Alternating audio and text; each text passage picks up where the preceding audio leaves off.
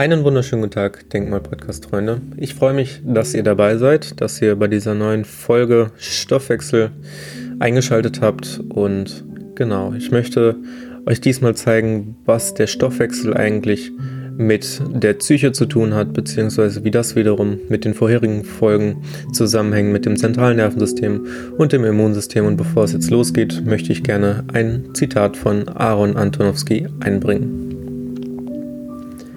Es ist vermutlich besser, sich auf das zu konzentrieren, was den Menschen gesund erhält, als immense Mittel für die Verforschung seiner Krankheiten auszugeben. Ja, damit finde ich persönlich trifft er den Nagel eigentlich ziemlich auf den Kopf.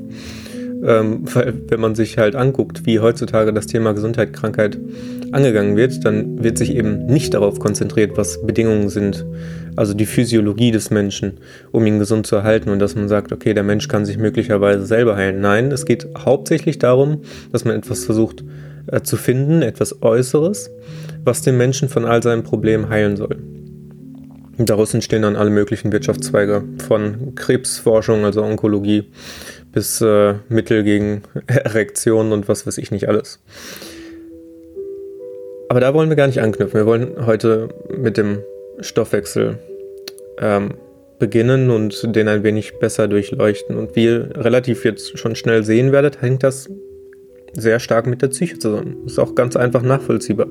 Wenn man sich die Ernährungssituation von einem Menschen anguckt, dann muss man sich halt immer fragen, warum hat der Mensch jetzt gerade ein Bedürfnis nach spezifischen Nahrungsmitteln? Das liegt halt einfach daran, dass wenn der Körper ihm adäquat Signale geben kann, dass der Körper ihm zeigt, was er gerade braucht. Also braucht er Mineralstoffe, braucht er Vitamine, ähm, braucht er bestimmte Makronährstoffe. Der Körper ist da relativ spezifisch und genau, was er gerade braucht. Denn ähm, ihr müsst euch den Körper immer wie so eine Art Feedback-System vorstellen. Wenn ihr einen bestimmten Stoff braucht, dann kann der Körper euch das ziemlich subtil mitteilen wo der Mensch aber mit seiner Psyche wieder eingreifen kann. Also das war jetzt gerade der Punkt, dass warum esse ich jetzt das, was ich gerade esse. Jetzt kann man das aber noch weiter spannen. Der, der Mensch kann ja auch langfristig gesehen dieses Signal des Körpers unterdrücken. Also sagen wir mal, der Körper sagt dir langfristig, ja, ich brauche aber mehr Zucker, dann hat das möglicherweise etwas damit zu tun, dass du Stress hast, dass du Zucker brauchst und über Insulin das Belohnungssystem aktivieren willst und versuchst, diesen Stress zu puffern. Du kannst es jetzt natürlich unterdrücken und kannst sagen, ja, ich möchte aber jetzt lieber den Salat essen, weil es tut meiner Figur nicht so gut, behebst aber den Stress in seiner Ursache nicht. Dann wirst du langfristig dafür sorgen, dass du jede Menge Stress provozierst in deinem zentralen Nervensystem. Und dieser, kommen, gehen wir gleich nochmal genauer ein, aber diese, dieser Stress hat dann auf dein, von deinem zentralen Nervensystem dann wieder auf dein Immunsystem eine Auswirkung und so weiter. Aber gehen wir erstmal genau in die Ernährung rein wir haben jetzt gerade erklärt, dass, wie das Warum zustande kommt. Gucken wir uns jetzt mal genauer an, wie das Wie funktioniert. Also wie läuft denn eigentlich der Stoffwechsel ab? Was passiert da mit der Ernährung, die ich zu mir nehme in meinem Körper? Allgemein kann man erstmal sagen, es gibt anabole und katabole Prozesse. Also wir müssen entweder Nahrungsmittel zu uns nehmen, damit der Körper etwas daraus machen kann, oder aber der Körper baut von sich selber ähm, Stoffe ab, um den Stoffwechsel weiter am Laufen zu halten. Und der Stoffwechsel ist halt so essentiell, weil wir ständig die ähm, Endprodukte äh, ausbilden müssen, dass er halt auf entweder eine anabole oder katabole Zufuhr angewiesen ist, also sowohl vom Körper als auch von der Außenwelt. Und er nimmt halt die Nahrungsmittel und produziert über Sauerstoff, ähm, die er dann in verschiedenen ähm, Bereichen des Körpers, in verschiedenen Zyklen, wie zum Beispiel dem ATP-Zyklus, ähm, umwandelt in verschiedene Stoffe und da kommt dann letzten Endes Sauerstoff bei rum und dieser Sauerstoff wird genutzt, um den Körper mit Wärme, Energie zu versorgen. Und der Sauerstoff kann dann auch wiederum weiter in ähm, verschiedenen Pumpen des Körpers innerhalb der Mitochondrien zum Beispiel in Wasser umgewandelt werden. Das heißt, wir sehen, der Körper ist ganz essentiell erstmal auf Sauerstoff und Wasser angewiesen. Das wissen wir auch schon. Wir müssen die ganze Zeit atmen. Wir müssen auch sehr, sehr viel trinken. Äh, aber der Körper braucht eben auch die Nahrungsmittel, um Wärme und Energie herzustellen. Und das ist die, die Hauptsache, die da beim Stoffwechsel passiert. Mehr muss man gar nicht wissen. Also wir müssen jetzt gar nicht unbedingt sehr auf den Cori-Zyklus eingehen, also wie der Energiestoffwechsel funktioniert, wenn wir jetzt zum Beispiel ähm, irgendeiner sportlichen Tätigkeit nachgehen und wie das genau mit Leber und Muskulatur zusammenhängt, wenn er Laktat produziert und so weiter. Das, das brauchen wir alles nicht. Wir müssen nur diese relativ simple Annahme verstehen. Nahrungsmittel gehen in meinen Körper rein. Ich kann mich davon ernähren, wie es ja auch beim Lebensmittel heißt. Es ist ein Mittel zum Leben. Es kommt am Ende Sauerstoff und Wasserstoff, äh, Wasser raus, zwei sehr, sehr wichtige Substanzen in meinem Körper und Wärmeenergie, die ich nutzen kann. So, jetzt kommen wir nochmal zurück zu dem Punkt Psyche. Man stelle sich vor, ich will, ich kann aber nicht, weil mir wurde gesagt, der Salat ist besser als das Stück Kuchen, was jetzt gerade vor mir steht. Ich provoziere eine Stressantwort in meinem zentralen Nervensystem, weil ich würde ja eigentlich lieber etwas anderes haben, muss mich jetzt aber gerade an mein doofes Ideal halten. Dann hat das zur Folge, dass zu viel Cortisol, Adrenalin produziert wird. Also ich werde dauerhaft gesehen Stresshormone produzieren, ob unterschwellig oder ja, ähm, relativ akut und werde dann ein eine Auswirkung auch auf mein Immunsystem haben, weil mein Immunsystem ja dann dauerhaft versucht, die Entzündungen, die durch Cortisol und Adrenalin provoziert werden, beziehungsweise Cortisol hat auch eigentlich entzündungshemmende äh, Eigenschaften, aber wenn es halt zu lange produziert wird, wird es auch irgendwann resistent und kann die Entzündung auch nicht mehr bekämpfen. So, dann spielt das Immunsystem da wieder mit rein. Und diese langfristige Spannung wird zur Fehlstellung führen. Das heißt, auch das Immunsystem kann dann diese, äh, diese, diese Eindringlinge, die aufgrund des ähm, Körpers, der sich ja gerade darauf konzentriert, die Entzündungen zu hemmen, nicht mehr darauf konzentrieren, äh, beziehungsweise ist nicht mehr sensibel genug dafür, äh, Erreger zu erkennen.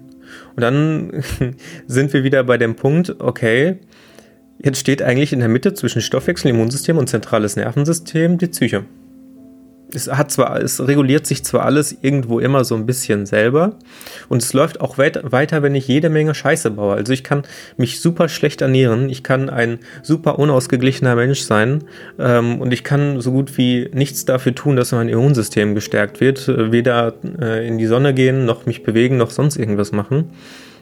Und ich werde trotzdem überleben.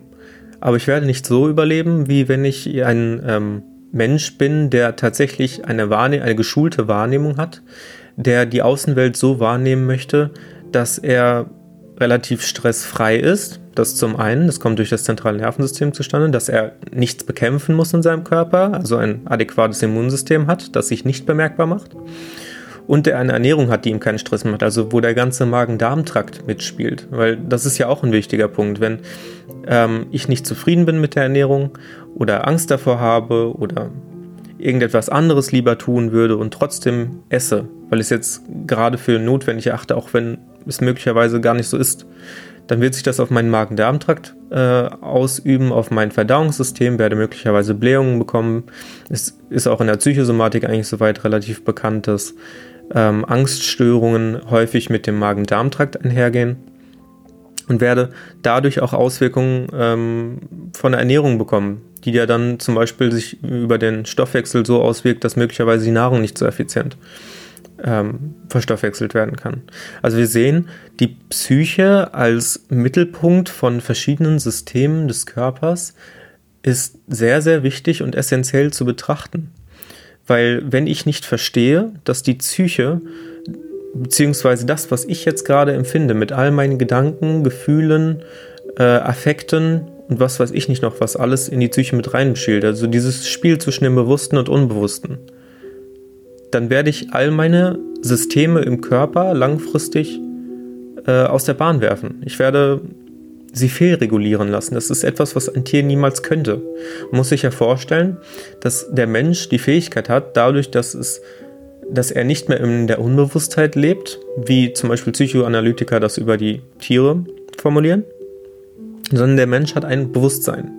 Also er kann sich dessen bewusst sein, was er jetzt gerade tut und kann bewusst ähm, bestimmte Glaubenssätze in sein Unterbewusstsein installieren und er kann sie auch verändern.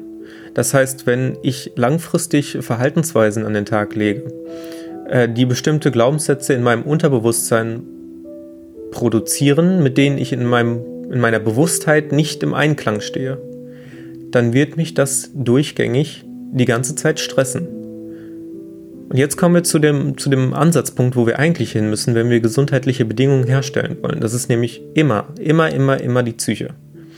Die Psyche hat die Aufgabe, die Glaubenssysteme in der Unterbewusstheit aufzuarbeiten, damit das Bewusstsein kein Problem hat mit seiner Ernährung, mit seiner Verhaltensweise und mit seinem Zwischenmenschlichen. Wenn es nicht im Einklang miteinander steht, wird es stressen, wird über das zentrale Nervensystem ähm, dauerhaft Entzündungen provozieren und wird das Immunsystem herunterfahren und den Stoffwechsel möglicherweise, kommt darauf an, was für ein Typ Mensch da jetzt gerade ist, aber auch entweder herunterfahren oder durch Stress wird, das, äh, wird der Stoffwechsel möglicherweise noch angeregt. Also es kommt immer an, ob wir, kommt immer darauf an, ob wir jetzt gerade einen stresssensiblen Menschen haben oder einen stressresistenten ich kann es auch nochmal anders formulieren, wenn diese Metapher Unterbewusstsein und Bewusstsein nicht ganz schlüssig ist. Man könnte es auch äh, das Ich und das Selbst nennen oder das Ich und die Maske. Denn das Ich bin, bin ich jetzt gerade, das ist, bin ich als Mensch. Also der Mensch steht nicht im Einklang mit, mit seiner Maske, mit seiner Persona. Das habe ich ähm, auch schon mal niedergeschrieben in meinem Buch. Die Maske, Persona, Person, wie wir sie heute benutzen, auch im juristischen Sprachgebrauch, ist ein, eine Verhaltensweise, ein Muster, was wir im, in der Gesellschaft angenommen haben, um überlebensfähig zu sein. Es hat aber nichts mit Individualität zu, äh, zu tun, sondern es ist ein gelebtes Rollenbild, was wir irgendwann mal übernommen haben. Also zu wissen, wie ein Arzt zu sein hat. Das haben wir alles durch Imitation gelernt, ohne es jemals zu hinterfragen. Wenn ich jetzt aber ein Arzt sein möchte, den ich möglicherweise ähm, nicht so leben möchte, wie er mir vorgelebt wurde, dann wird das dauerhaft in mir Stress produzieren, wenn ich denn diesen Glaubenssatz, wie ein Arzt zu sein hat, nicht aufgearbeitet habe. Das heißt, dieser Konflikt zwischen Mensch und Maske, zwischen ich und selbst, beginnt dort, dass ich schauen muss, was ist mir in meiner Kindheit passiert, was ist mir in meinem weiteren Leben passiert, welche Menschen haben mir bestimmte Glaubenssätze verabreicht, fast schon geimpft, ohne dass ich es gemerkt habe. Und muss diese nun aufarbeiten, damit langfristig mein zentrales Nervensystem, mein Immunsystem und mein Stoffwechsel nicht darunter leiden. Denn auch das ist logisch. Nehmen wir zum Beispiel nur den Punkt zentrales Nervensystem wenn mein zentrales Nervensystem unausgeglichen ist und ich mich zu sehr auf das Äußere konzentriere oder zu sehr auf das Innere, schaffe ich es wieder nicht, ähm, das, die beiden Glückshormone Dopamin und Serotonin in einem bestimmten physiologischen Bereich zu halten und werde dadurch depressiv. Wenn ich wiederum mich auf beides konzentriere, also sowohl auf ein glückliches äußeres Leben als auch auf ein glückliches Innenleben und beides nicht vergesse, dann bin ich rein psychologisch gesehen in einer Lage, in der ich frei bin, was das zu tun, was ich möchte, weil ich nicht das Gefühl habe, ich müsste etwas tun. Ja, also das Ding, warum wir nicht tun, warum, warum wir eigentlich Sachen tun wollen, ist häufig, weil wir glauben, wir müssten etwas tun. Wir haben ein bestimmtes Ideal an, angenommen, wir wollen, wir wollen etwas anderes machen, müssen das jetzt aber gerade machen. Und dann kommt es zu dieser Unausgeglichenheit durch den Stress. Vermehrter Stress, mehr Stress führt zu weniger Serotonin. Äh, weniger Serotonin ähm, funktioniert über zum Beispiel Stickstoffmonoxid, dass das Immunsystem ähm, schlechter wird oder fehlreguliert wird.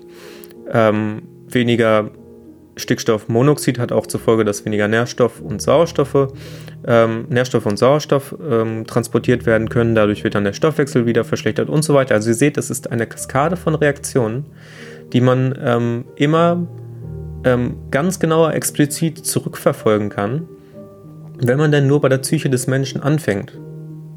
Ja, und das ist analog ja auch relativ leicht nachvollziehbar.